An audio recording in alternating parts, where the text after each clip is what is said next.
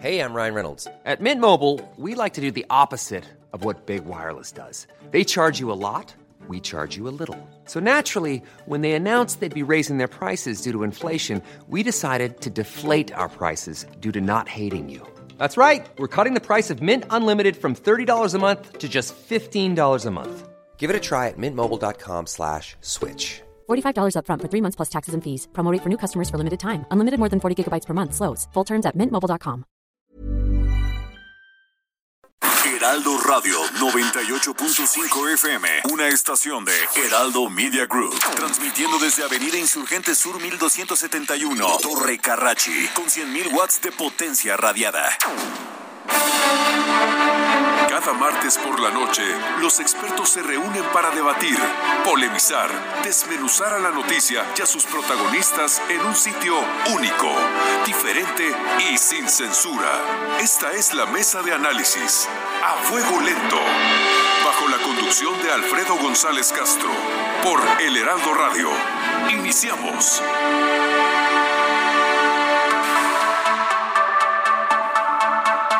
Son las 9 de la noche, tiempo del centro de la República. Gracias por sintonizarnos en esta emisión de la Mesa de Opinión a Fuego Lento. Soy Alfredo González Castro y este martes, como cada semana, estamos transmitiendo desde la Ciudad de México por el 98.5 de su frecuencia modulada a todo el territorio nacional y al sur de los Estados Unidos gracias a la cadena nacional de El Heraldo Radio. Y también, como cada semana, Saludamos a todos los amigos que nos sintonizan en prácticamente todo el territorio nacional y también como cada semana saludo a mi colega y amigo Isaías Robles, quien nos acompaña esta noche también en la conducción de este espacio y quien nos va a platicar sobre el tema de este martes. Isaías, muy buenas noches, ¿cómo estás? ¿Qué tal Alfredo? Muy buenas noches, buenas noches a todo el auditorio de A Fuego Lento aquí en el Heraldo Radio. Y bueno, el pasado lunes 12 de julio, Alfredo, nos revelabas en tu columna que da nombre a este espacio a fuego lento aquí en el Heraldo de México, eh, que en la Gaceta de la Comisión Permanente del Congreso de la Unión del viernes previo, es decir, del viernes 9 de este mes, se publicó una iniciativa que propone modificar la Ley Federal de Fomento a las Actividades realizadas por organizaciones de la sociedad civil y también modifica la ley del impuesto sobre la renta. Una iniciativa que está siendo sometida eh, a consideración del, de la comisión permanente para su discusión y análisis, que como todos lo sabemos, el proceso legislativo implica que primero se vaya a comisiones para que se elabore el dictamen respectivo y posteriormente suba al pleno de alguna de las dos cámaras. Y bueno, Alfredo, pues para platicar justamente de los detalles de esta iniciativa se encuentra en la línea telefónica la autora de la misma, la senadora de Morena, Nancy Sánchez Arredondo, a quien agradecemos que haya aceptado la invitación para darnos precisamente los detalles de esta propuesta de ley. Así es, así es, Isaías, amigos del auditorio, como bien lo decías, Isaías, esta propuesta de la senadora Nancy Sánchez se encuentra en comisiones. Muy buenas noches, senadora, ¿cómo está? ¿Cómo está Alfredo? ¿Cómo está Isaías? Gracias por permitirme este espacio con ustedes. Un abrazo fuerte y caluroso desde el norte del país. Gracias, senadora. ¿Por qué no nos platica cuáles son los elementos más importantes de esa iniciativa? Que bueno, ya, ya lo decíamos en, en el arranque de este espacio, pues no fue bien vista por algunas organizaciones de la sociedad civil. ¿Cuáles son los elementos más importantes, senadora? Ajá, sí, con mucho gusto. Mira, este, ¿qué se pretende?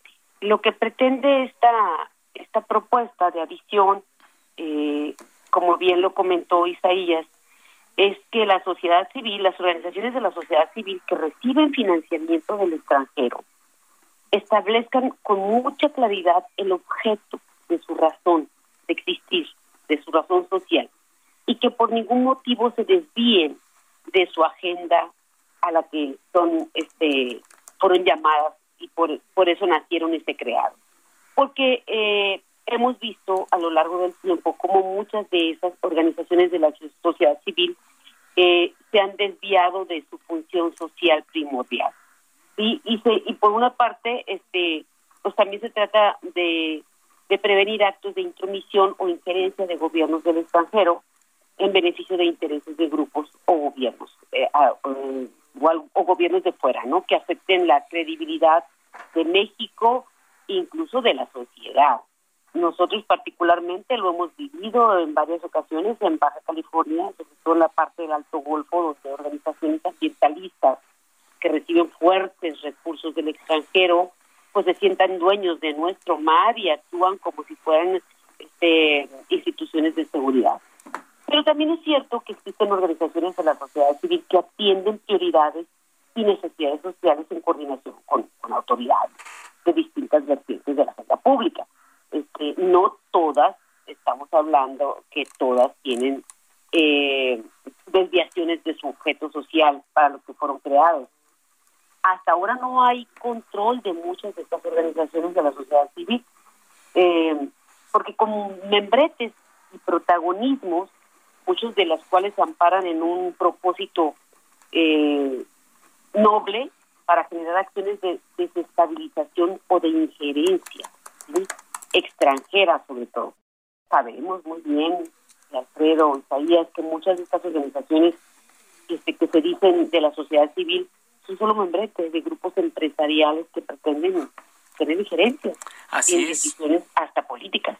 Así es, el presidente Andrés Manuel López Obrador constantemente se queja del papel de estas organizaciones que no son afines a su gobierno. Senadora, lo que buscan en el fondo es desestabilizar a la cuarta transformación estas organizaciones. Creo que eh, tal vez estén pensando en una sola organización que se ventiló recientemente en pleno proceso electoral, pero yo creo que hay muchas más, ¿sí? Hay muchas más que desvían su propósito. Mira, de acuerdo con datos del Sistema de Información de Registro Federal de Organizaciones de la Sociedad Civil, hay 42.269 organizaciones de la sociedad civil en México. 42.000. 42.269 organizaciones. ¿Y por qué es importante que existan? Por supuesto, las organizaciones de la sociedad civil o las organizaciones, las ONGs, como les llaman también, hay muchas que tienen una razón de ser importante, ¿sí? Muchas veces el mercado no ofrece soluciones para atender todas las necesidades sociales, ni los sectores de la población o, los actores de gobierno tampoco tienen las herramientas para atenderlas. Véanse el caso de Fundación CIMA, por ejemplo, que otorga información y orientación sobre prevención de protección oportuna de cáncer de mama a todas quienes lo necesiten. Eh, porque principalmente Estados eh, países del tercer mundo tienen limitaciones para garantizar el bienestar social. Greenpeace, por ejemplo, eh, se ha convertido prácticamente en un inspector de las empresas y de aquellas prácticas que eh, deterioren el medio ambiente. ¿sí?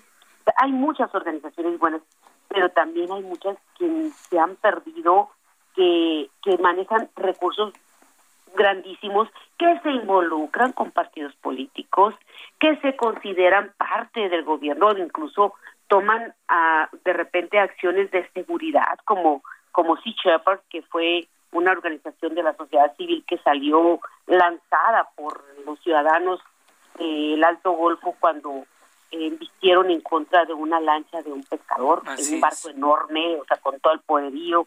Eh, no estamos hablando de que todas actúen mal, estamos hablando que solamente van a ser eh, revisadas aquellas que eh, tengan precisamente estas características donde no hay claridad en el manejo y su función social. Así es. Senadora, de estas más de 42 mil organizaciones de la sociedad civil que, que, están registradas, ¿tienen ustedes un detalle de cuántas de ellas son las que han desviado el propósito original para el cual fueron creadas. ¿Y hay alguna idea aproximada de cuántos recursos manejan? Porque la verdad que no teníamos idea, Alfredo, de, un número tan importante, ¿no? Digo, 42 mil. Más, de 42 mil son muchísimas. ¿Hay una cifra aproximada que tenga usted de, cuánto cuánto manejan, cuántos recursos manejan? Mira, hay muchas que manejan millones de dólares. Millones. Miles de dólares.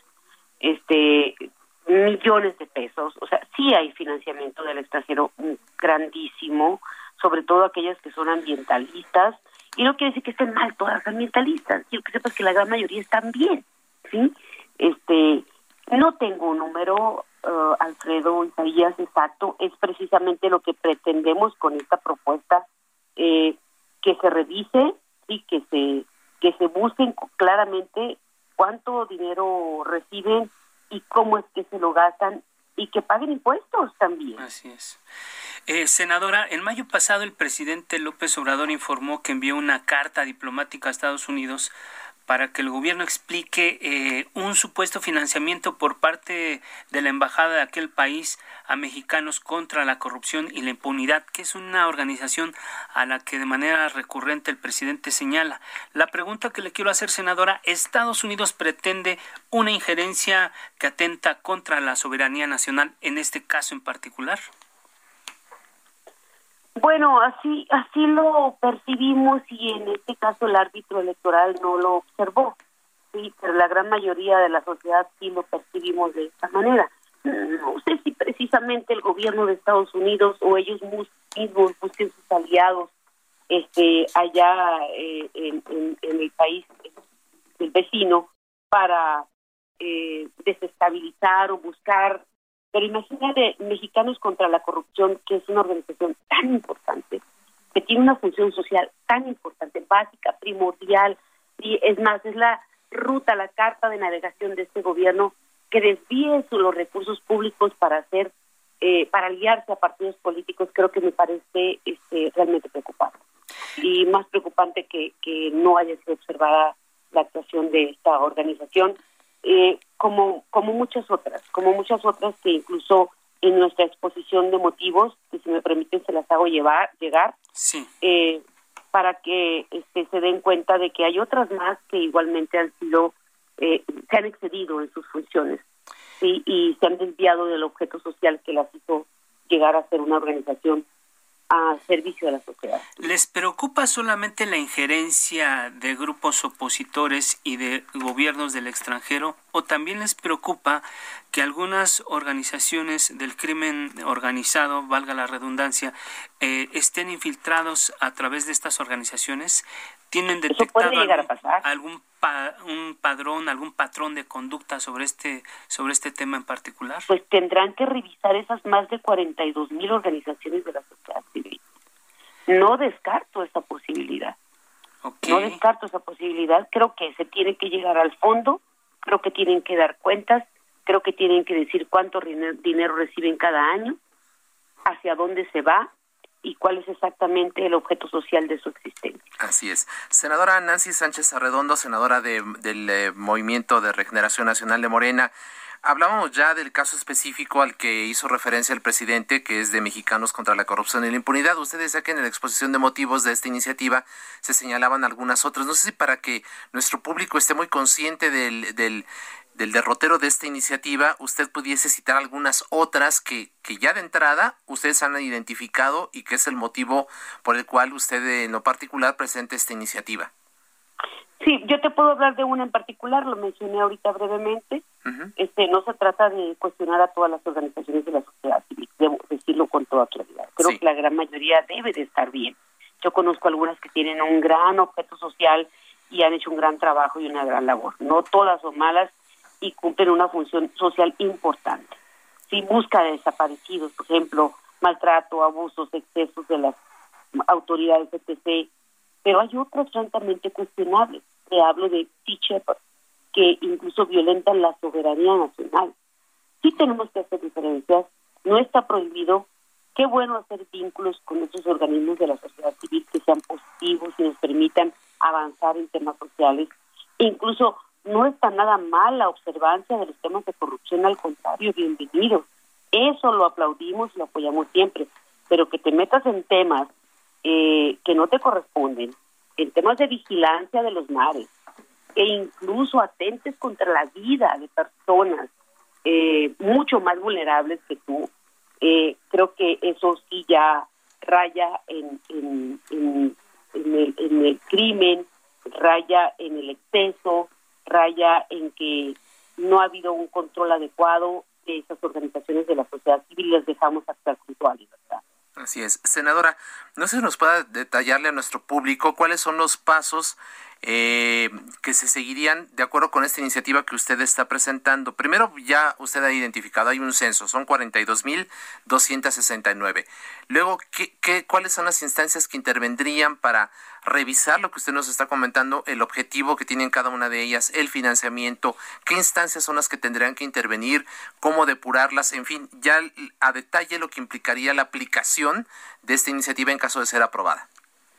Sí, mira, bueno, lo que se está proponiendo es, este, lo, comentaste en un principio, eh, es, un proyecto de decreto que, que adiciona los artículos 8 y 9 a la ley de fomento a las actividades realizadas por organizaciones de la sociedad civil.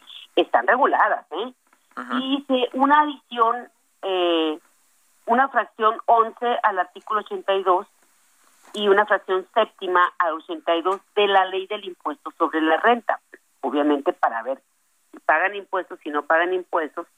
Eh, ¿Cuál es el camino que sigue una iniciativa? Ya se presentó ante el Senado de la República, eh, se manda a comisión, se analiza en comisión, después de eso se envía a Cámara Revisora, que es Cámara de Diputados, les, les tocará a los nuevos diputados entrantes seguramente revisarla, y bueno, ya este harán sus análisis los diputados federales, incluso pueden mejorarla, o sea, pueden adicionarle algo más.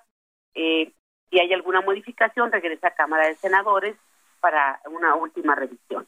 Entonces, todavía hay un largo camino por recorrer. Oiga, senadora, eh, llama mucho la atención que justo en el momento en, el, que el presidente critica la actuación de unas de unas organizaciones se presenta una iniciativa de esta naturaleza que, que algunas organizaciones la ven como, como un ataque, como un agravio. Eh, la pregunta que yo le quiero hacer, ¿no será que están buscando que solamente funcionen organizaciones que aplauden al gobierno y son afines a la cuarta transformación? No, no, no, es totalmente incorrecta su, su comentario.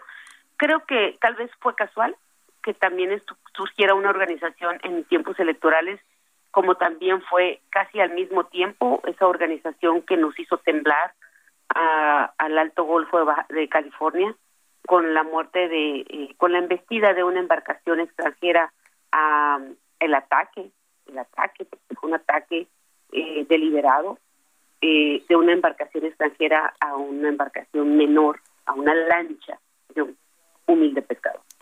creo que fue casi a la par, a eso obedece y sí, obviamente cuando empezamos a hacer el análisis, pues nos damos cuenta que hay otras más que se estaban exhibiendo en ese momento pero no tiene absolutamente nada que ver. Esta, esta iniciativa nació de aquí en Baja California, nace con nosotros. Eh, obviamente la platicamos con algunos compañeros senadores y coinciden en que es necesario hacer algo. No pretendemos que se desaparezcan, no pretendemos que aplaudan ni avienten pétalos de rosas al gobierno federal, pretendemos que hagan su labor social como la deben de hacer, incluso, repito, que critiquen, que señalen los actos de corrupción que existan eh, que sigan su objeto social, pero que de ninguna manera desvíen su objeto social para uh, de que no les.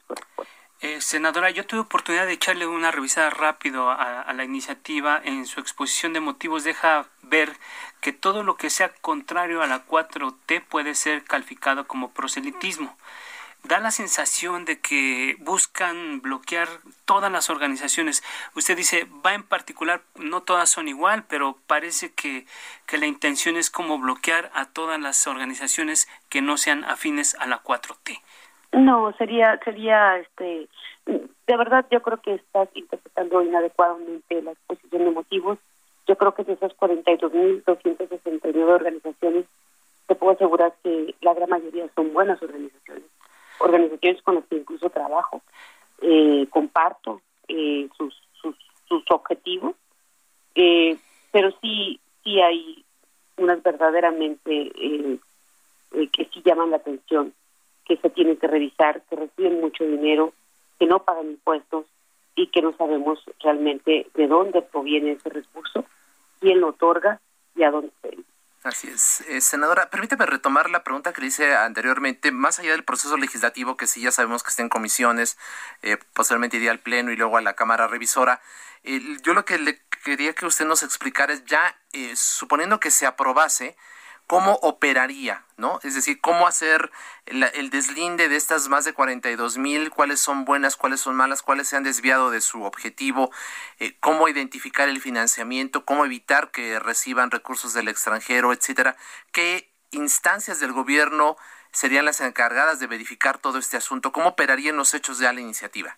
Pues sería la unidad de inteligencia financiera, básicamente, quien diera seguimiento puntual a los recursos que reciben anualmente estas organizaciones de la sociedad civil eh, y ver quiénes este también eh, hacia dónde se dirige el recurso, de dónde proviene, yo creo que eso es importantísimo, ¿no? De dónde viene el dinero y hacia dónde se dirige la unidad de inteligencia financiera sería el actor más importante. Así es, eso para identificar los recursos, pero por ejemplo los fines para los cuales fueron creados y, y quién determinaría cuando se desvían de los mismos. Eh, es, es un, hay un listado, sí, hay un listado que maneja tanto gobernación como pues, estaba antes de Sol, ahora debe estar en bienestar, eh, de organizaciones civiles eh, legalmente constituidas y organizadas. Eh, esas deben de estar ahí. Entonces, creo que ahí es donde existe exactamente la razón social, hacia dónde van a dirigir esos recursos. La unidad de inteligencia financiera de, la, de dónde proviene el recurso y bueno, ya los otros actores son los que deberían de eh, verificar si está gastándose y yéndose el recurso hacia donde ellos tienen su objeto social. Senadora, em, ¿qué futuro le ve a esta iniciativa que ya está en comisiones? Porque hasta donde yo sé, el grupo parlamentario de Morena y su coordinador Ricardo Monreal no, no dieron el aval a, esto, a este documento, a esta iniciativa. Eh, ¿qué Mira, yo creo que no, no, no sé. O sea, nosotros hacemos lo que tenemos que hacer, tenemos esa libertad como senadores de la República de presentar muchas veces temas que son no, no son bien vistos por todos. Sí. Eh, no hay límites, no hay límites y también nosotros tenemos que hacer el trabajo de consenso con, eh, con los demás senadores de la República y con los diputados cuando entren. O sea, no es fácil, créanme que no es fácil que transite hay varias que están en camino, varias iniciativas que están en, en análisis en las comisiones, pero creo que es importante, eh, independientemente de que de que ahorita se le ponga un nombre, ¿no? Por alguna organización que trascendió, no creo que ustedes estén en desacuerdo conmigo que 42 mil, el, el nacimiento, o sea, la existencia de más de 42 mil organizaciones de la sociedad civil algo nos dice. Mientras no dependan de los recursos públicos, que puede haber 50 mil, el tema es que no que no utilicen esas esas figuras para obtener recursos públicos y que en realidad no se genere ningún beneficio para la sociedad. En realidad yo creo que eso ese ese es el tema. Entonces eh, usted algo nos dice la existencia de tantas. Sí, claro. Algo nos dice son demasiadas, este, dónde están, dónde actúan, eh, de dónde viene el dinero, no es dinero de procedencia ilícita, son limpias todas, o sea, ¿qué pasa?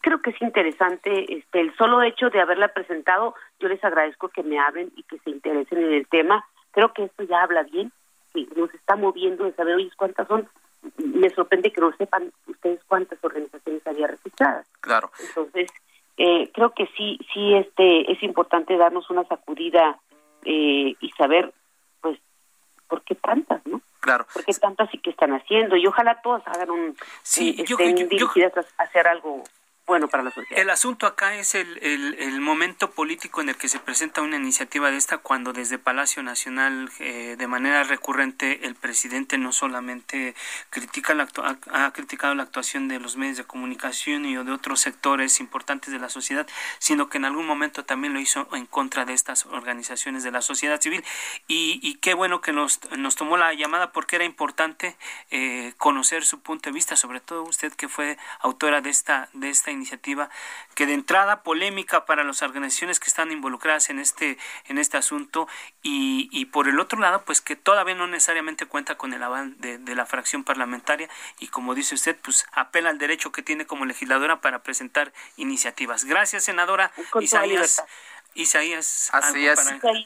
Muchas gracias, senadora Nancy Sánchez Arredondo. Por supuesto, vamos a dar eh, seguimiento puntual al desarrollo de, de este eh, debate ya en comisiones del Senado de la República para su eventual eh, presentación ante el Pleno. Y después de esta pausa, Alfredo, si te parece, vamos a escuchar las voces de organizaciones de la sociedad civil que podrían verse afectadas por la aplicación de esta iniciativa. Vamos a conocer a tres distintas opiniones a fin de que nos digan ya escuchamos ampliamente a la senadora, vamos a ver cuál es la reacción que tienen precisamente estas organizaciones ante esta situación. Así que no, no le cambie, Alfredo. Volvemos en unos minutos. Volvemos en unos minutos. Nos puede escribir por eh, redes sociales en Twitter, arroba Heraldo de México, arroba Alfredo Les y, arroba Is Robles. Así que ahí estamos. Hacemos una pequeña pausa. No le cambie. Volvemos. Estamos a fuego lento en el Heraldo Radio.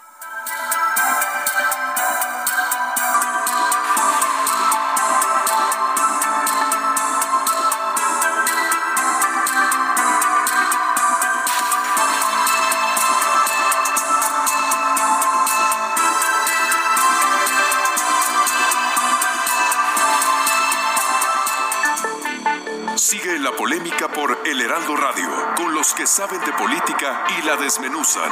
En la mesa de análisis, a fuego lento, lento, con Alfredo González Castro. Regresamos.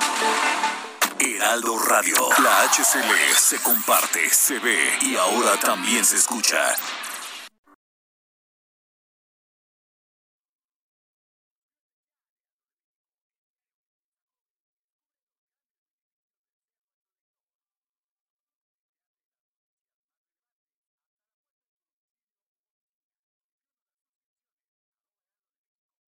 Heraldo Radio 98.5 FM, una estación de Heraldo Media Group, transmitiendo desde Avenida Insurgente Sur 1271, Torre Carrachi, con 100.000 watts de potencia radiada.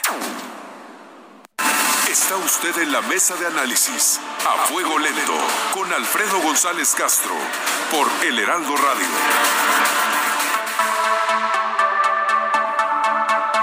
Son las 9 de la noche con 30 minutos, tiempo del centro de la República. Volvemos a la mesa de opinión a fuego lento. Les recuerdo que estamos transmitiendo totalmente en vivo por el 98.5 de su frecuencia modulada desde la Ciudad de México a todo el territorio nacional y al sur de los Estados Unidos, gracias a la cadena nacional de El Heraldo Radio. Isaías, estamos de regreso. Así es. Ya vimos una cara de la moneda sobre esta polémica iniciativa que busca fiscalizar, vigilar, filtrar, eh, descartar y hacer a un lado a organizaciones de la sociedad civil que en pocas palabras no sean afines a la cuarta transformación. Así es, Alfredo. Escuchamos eh, durante la primera parte de este programa a la senadora Nancy Sánchez Arredondo, quien es la autora de esta iniciativa que está ya en comisiones del Senado de la República. Y bueno, pues para escuchar y los argumentos de la otra parte de la moneda, como tú lo comentas, Alfredo, se encuentran ya en la línea telefónica del Heraldo Radio.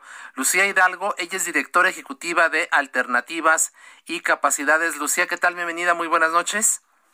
Hola, muy buenas noches. Gracias. Damos uh, también eh, la bienvenida al maestro Cristian Acosta. Él es coordinador de asuntos públicos de Early Institute. Cristian, ¿qué tal? Bienvenido, buenas noches.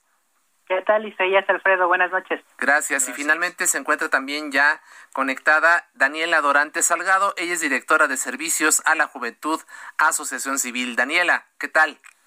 Hola, buenas noches. Saludos a todos. Pues ahí están ya. Gracias, gracias a, los tres, gracias por estar con nosotros esta noche y pues de entrada eh, para que nuestro público conozca de primera mano su actividad. ¿Por qué no nos explican a qué se dedica cada una de sus organizaciones, cómo funcionan, cómo se financian y si es cierto que las financia la oposición, como según está, han dicho por ahí o dice por ahí esta iniciativa. Si les parece bien, Isaías, amigos del auditorio, iniciamos con Lucía Hidalgo. Eh, Lucía, ¿por qué no nos platicas de tu organización? Gracias.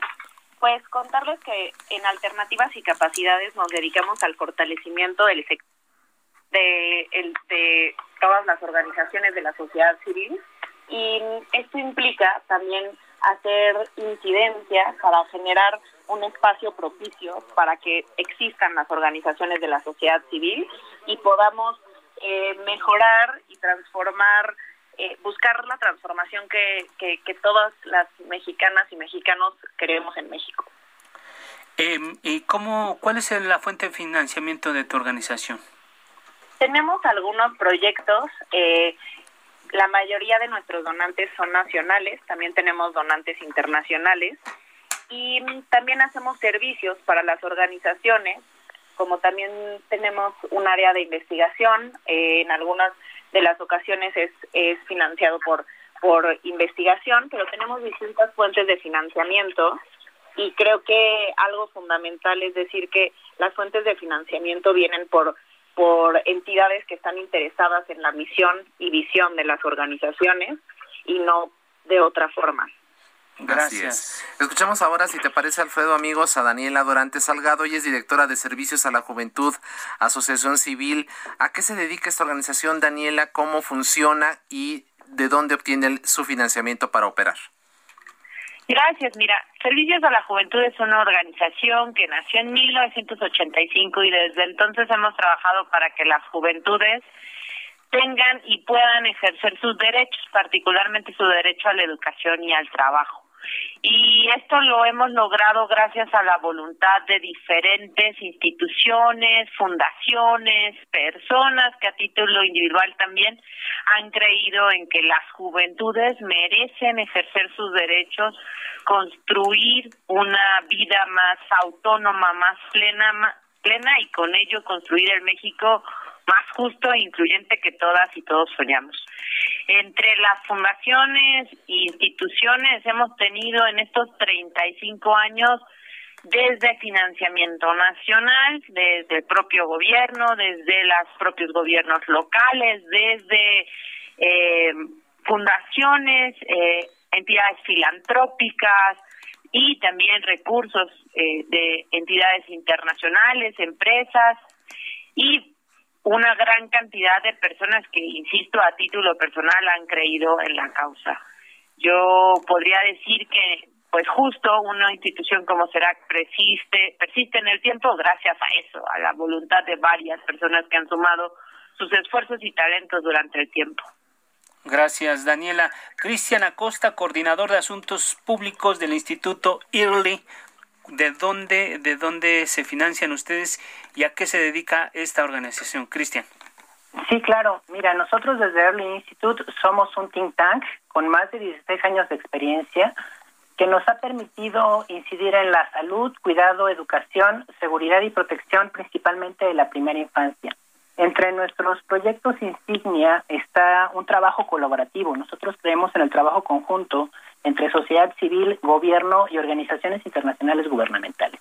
Entre estas, una de las principales es Alumbra, en donde reunimos a más de 40 eh, interesados, a más de 40, organizaciones, eh, el propio gobierno nacional, estatal y organizaciones internacionales eh, interesadas en prevenir y atender la violencia sexual infantil en México, ¿no? Generamos para ello conocimiento, desarrollamos capacidades de actores clave y fomentamos investigaciones que nos permitan atender el problema de manera integral. Eh, para tales efectos, durante todos estos años hemos este, generado esquemas de donativos nacionales, internacionales y también hemos participado en convocatorias de gobierno. Ok, gracias Cristian Acosta. Y bien, pues lo que nos tiene en e, esta noche en esta mesa es precisamente la iniciativa que presentó la senadora Nancy. Eh, ¿Cuál es su opinión sobre esta, esta este proyecto de ley de la senadora de Morena Nancy Sánchez que busca endurecer la fiscalización, el monitoreo y el registro de las organizaciones de la sociedad civil como las, las de ustedes, Daniela Dorantes, de Servicios a la Juventud. ¿Cuál es tu opinión? Pues yo creo que aquí hay que como tratar de separarlo en dos puntos clave. Primero, desde nuestra perspectiva hay una sobreregularización, lo que o sea, se propone una sobreregularización, ¿no?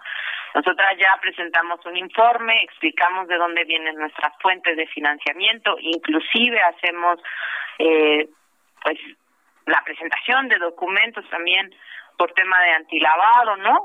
se está haciendo constantemente este este reporteo de cuáles son nuestras fuentes, su confiabilidad, etcétera, ¿no? Entonces, eh, me parece que se está sobre regulando lo, lo que ya hacemos y eso va en detrimento del tiempo, del esfuerzo y la energía que hay que ponerle a la parte de los informes, ¿no? De, entrada, ¿tú ¿ustedes la rechazan, Daniela? Pues me parece, ¿no? Y esto creo decir lo importante, eh, no genera un entorno propicio para nuestro trabajo, ¿no? Ok. Bien, Cristian Acosta, eh, ¿cuál es tu opinión sobre esta iniciativa? Sí, eh, escuchábamos hace un momento a, la senadora Nancy Sánchez eh, y, consideramos que desafortunadamente esta no es una iniciativa aislada. Si consideramos las reformas fiscales del año pasado, se hicieron modificaciones precisamente a la ley del impuesto sobre la renta para establecer un régimen fiscal mucho más estricto, como, como yo mencionaba, eh, Lucía, eh, para las organizaciones de la sociedad civil. Es importante mencionar, a partir de este año, conforme a las reglas eh, vigentes en la ley del ISR, cualquier organización que caiga en algún incumplimiento, y así lo maneja la ley a secas, sin, sin poner mayores calificativos o elementos, puede implicar por sí mismo que se nos revoque la autorización con la que contamos para prestar nuestros servicios. Y a esto le sumamos iniciativas como la de la Ciudad de México, donde se penaliza ya de manera específica a los directores o administradores de organizaciones de la sociedad civil y se les puede perseguir como si estuviesen cometiendo un delito como servidores públicos, vemos que esta es una segunda parte de la iniciativa federal que se presentó hace un año y que evidentemente viene a afectar desde el punto de vista eh, técnico, desde el punto de vista de derechos humanos, la capacidad de asociación con la que eh, podemos ejercer todos y cada uno de nosotros eh, en un marco democrático. Entonces, vemos ahí una afectación grave al, a la libertad de asociación que viene a acotar mucho más el funcionamiento y darnos un régimen fiscal mucho más estricto. Así es. Lucía Hidalgo, directora ejecutiva de Alternativas y Capacidades, tu opinión sobre esta iniciativa de la senadora Nancy Sánchez.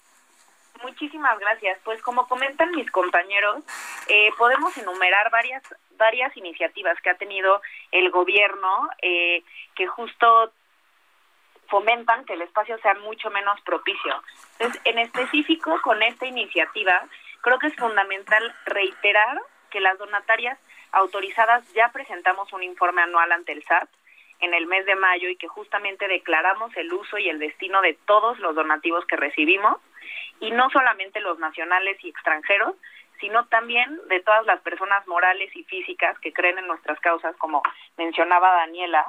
Y asimismo indicamos quiénes son nuestros beneficiarios. Escuchaba la participación de la senadora y creo que es importante remitirnos a estos documentos que ya eh, rellenamos e informamos desde la sociedad civil, en donde indicamos quiénes somos, de dónde sacamos nuestros recursos, quiénes son nuestros beneficiarios en, los programas o directamente en los donativos. Y adicionalmente presentamos las declaraciones mensuales y anuales como cualquier otro ciudadano responsable ante el fisco e incluso contamos la mayoría de las organizaciones con auditorías externas para contribuir a una, a una transparencia proactiva desde nuestro trabajo. Eh, gracias, Lucía Hidalgo. Eh, Isaías, amigos del auditorio, voy a leer un mensaje que nos está llegando de Araceli García Rico. Dice que las organizaciones de la sociedad civil, con o sin apoyo, suplen las necesidades de su comunidad. Llegan a donde el Estado no llega. Su capacidad de vinculación es excepcional. Dice, deberían incentivar más su creación y fortalecimiento. 42 mil son muy pocas para un país de 120 millones de habitantes y tantas causas por atender. Ahí está el comentario que nos hace llegar Araceli García Rico, eh, Isaías, amigos del auditorio. Vamos a seguir con otro, con otra, con otro, eh, con otra pregunta, porque el presidente Andrés Manuel López Obrador constantemente se queja del papel de organizaciones de la sociedad civil no afines a su gobierno, no afines a la cuarta transformación. Yo les quisiera preguntar a nuestros invitados a qué atribuyen esta animación del presidente. ¿Buscan ustedes desestabilizar a la cuarta transformación? Cristian, ¿cómo ves tú el comentario del presidente? Eh, eh, aquí, digo, en, en, nuestro estado afortunadamente democrático, pues podemos tener diferentes posturas, ¿no? Como podemos defender una, una postura de partido político, podemos defender diferentes causas, ¿no? Y lo importante aquí es que ver como organizaciones de la sociedad civil, por regla general, atendemos a grupos vulnerables, vulnerables protegemos y defendemos derechos humanos desde diferentes perspectivas, ya sean niños o adolescentes en situación de violencia sexual, ya sean mujeres víctimas eh, que acuden a un refugio que puede ser este privado de una organización de la sociedad civil, ya sea cuando acudimos inclusive a la Cruz Roja, ahí estamos en contacto directo con una organización de la sociedad civil. Y que por regla general, como nosotros lo hacemos todo el tiempo, trabajamos de la mano del gobierno, ya sea el gobierno federal, ya sea eh, algún organismo constitucional autónomo como el INE, ya sea algún eh, gobierno local, buscamos finalidades conjuntas, tenemos un trabajo que nos hace ser sinérgicos y buscar una responsabilidad colectiva para atender este cúmulo de necesidades que evidentemente el gobierno no podría cubrir por sí solo. Entonces, eh, consideramos que debe visualizarse todos estos elementos para advertir que con independencia de las causas que podamos eh, defender, evidentemente que queremos un crecimiento para el país en cualquiera de los rubros a los cuales nos estemos dedicando. Así es, gracias Cristian. Lucía Hidalgo, ¿por qué esta animadversión del presidente hacia las organizaciones y, y lo que preguntaba Alfredo, buscan ustedes desestabilizar a la 4T? Eh, bueno, definitivamente diría que no, no buscamos de, eh, desestabilizar a nadie, al contrario, lo que buscamos es sumar a, a un país sumamente desigual, como, como todos lo sabemos. Y mm, creo que es muy importante mencionar que las organizaciones nos dedicamos a trabajar con estas poblaciones vulnerables, como mencionaba mi compañero, y que justamente eh, prestamos servicios básicos que el gobierno en muchas ocasiones no no puede eh, responder y que atendemos a las poblaciones eh, cuando cuando hay cualquier catástrofe. Eh, los ejemplos de los sismos eh, todo lo que ha pasado con la pandemia eh, huracanes podemos ver que siempre sociedad civil sale a, a a dar la cara ante estas ante estas situaciones que se necesita eh, y que y que no van a, a, dejar de existir. Y creo que otra cosa que me gustaría mencionar es que estas reformas no son exclusivas de este gobierno, eh, pero sí la vocalidad y la forma en la que en la que se enuncian y eso sin duda pues más bien desestabiliza a las beneficiarias y beneficiarios de nuestros programas y nuestros proyectos que pues son personas en situación de vulnerabilidad, ya sea en pobreza extrema o eh, en cualquier otra necesidad de derechos humanos y derechos básicos. Así es, Lucía, muchas gracias. Daniela Dorantes, escuchamos tu punto de vista sobre este tema. ¿Buscan desestabilizar al, al gobierno de Andrés Manuel López Obrador?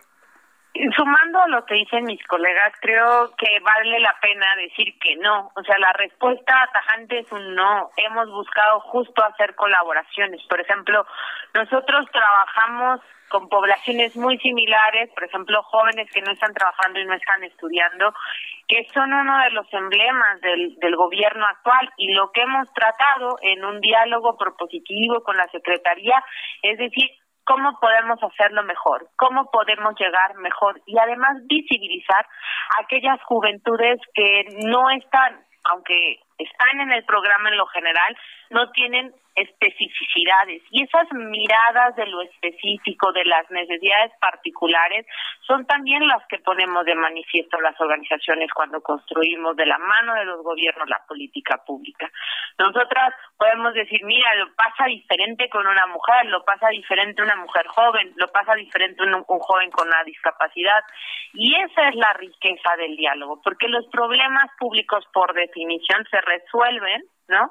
Desde diferentes perspectivas, con la suma de voluntades y, ¿no? Con el enriquecimiento del cotidiano, del actuar cotidiano. Entonces, volviendo a la pregunta, no, no buscamos esta desestabilización, buscamos construir y traer a esto que les decía al inicio, la construcción del México más justo e incluyente, que yo sueño, tú sueñas, el presidente sueña, ¿no?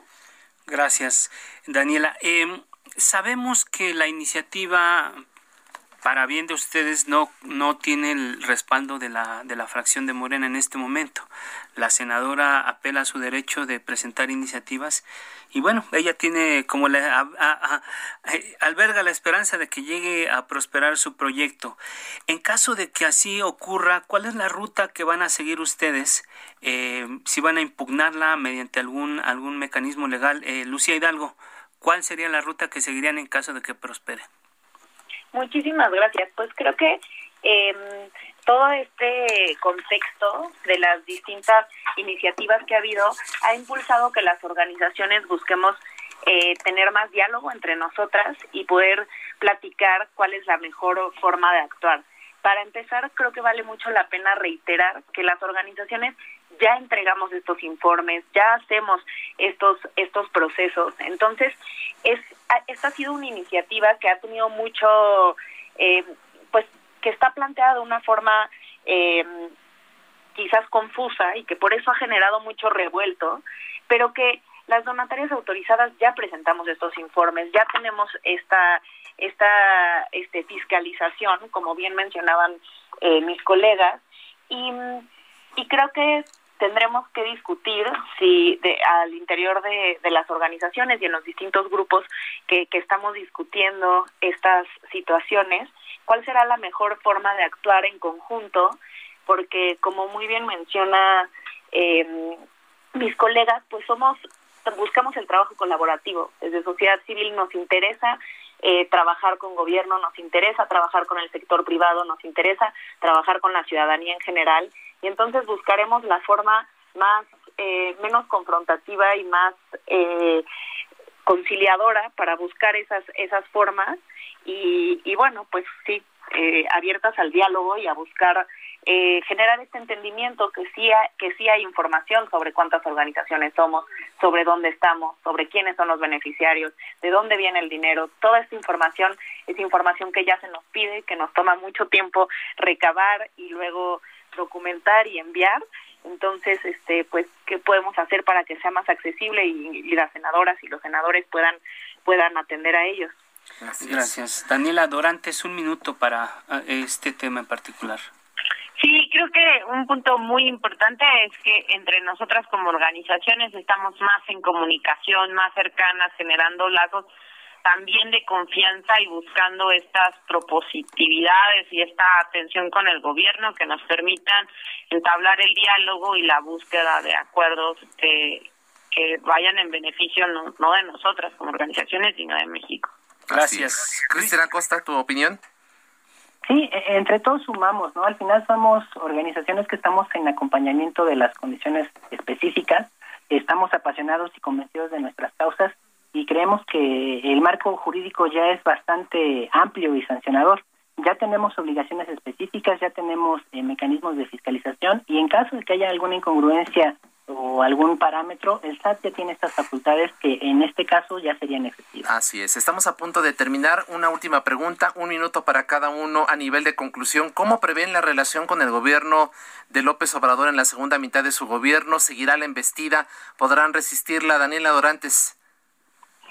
Pues seguiremos luchando por lo que ha sido nuestra causa social por más de, en nuestro caso, 30 años y, y buscaremos alternativas. Ese es el punto.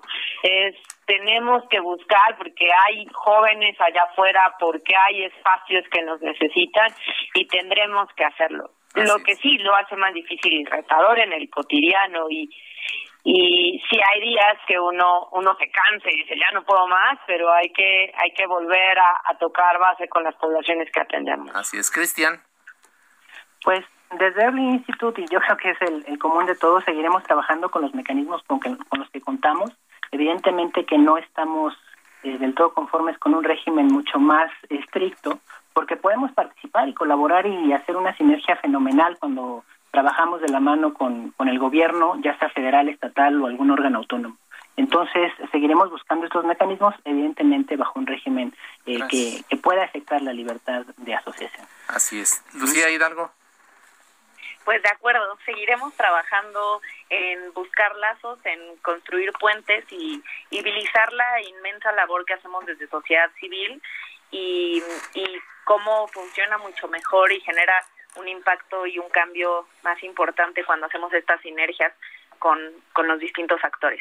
Así es. Muchísimas gracias a Daniela Dorantes, directora de Servicios a la Juventud AC, Cristian Acosta, coordinadora de Asuntos Públicos de Yearly Institute y Lucía Hidalgo, directora ejecutiva de Alternativas y Capacidades. Muchas gracias a los tres por participar en esta mesa. Muchas gracias. Gracias. Bueno, pues no nos resta más que agradecer a los especialistas que nos han acompañado esta noche por la generosidad de su tiempo y su confianza. Los invitamos para que nos acompañe mañana miércoles igual a las, no, a las 9 de la noche a la mesa de opinión en coproducción con la silla rota.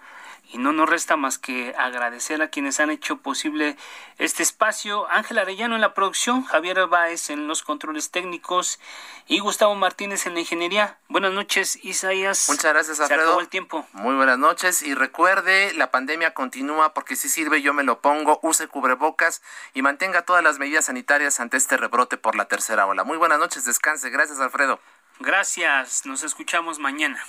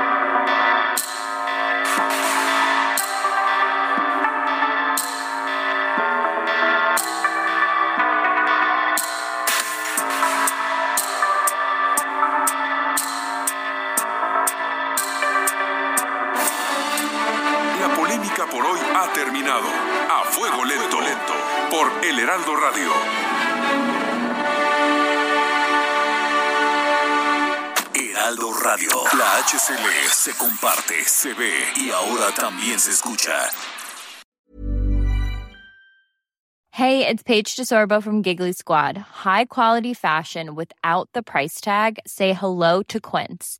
I'm snagging high-end essentials like cozy cashmere sweaters, sleek leather jackets, fine jewelry, and so much more. With Quince being 50 to 80% less than similar brands. And they partner with factories that prioritize safe, ethical, and responsible manufacturing. I love that. Luxury quality within reach. Go to quince.com slash style to get free shipping and 365 day returns on your next order. Quince.com slash style.